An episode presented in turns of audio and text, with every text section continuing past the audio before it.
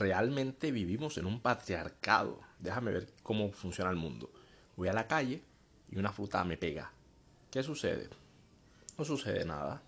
No hay policías, no hay estrés, la gente mira y se echa a reír. Se burla, mira, se deja pegar en una fruta. ¿Qué pasa si yo hago lo mismo? De una, voy a hacer el show, gritar, ella llorar, hacerse la víctima, e inmediatamente vendrán muchos hombres a romperme la madre.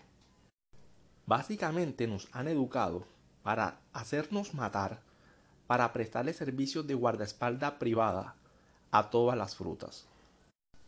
Este patriarcado es muy opresor. Me estás diciendo que todos los hombres del mundo están al servicio de la fruta, al punto de dar su vida por ella.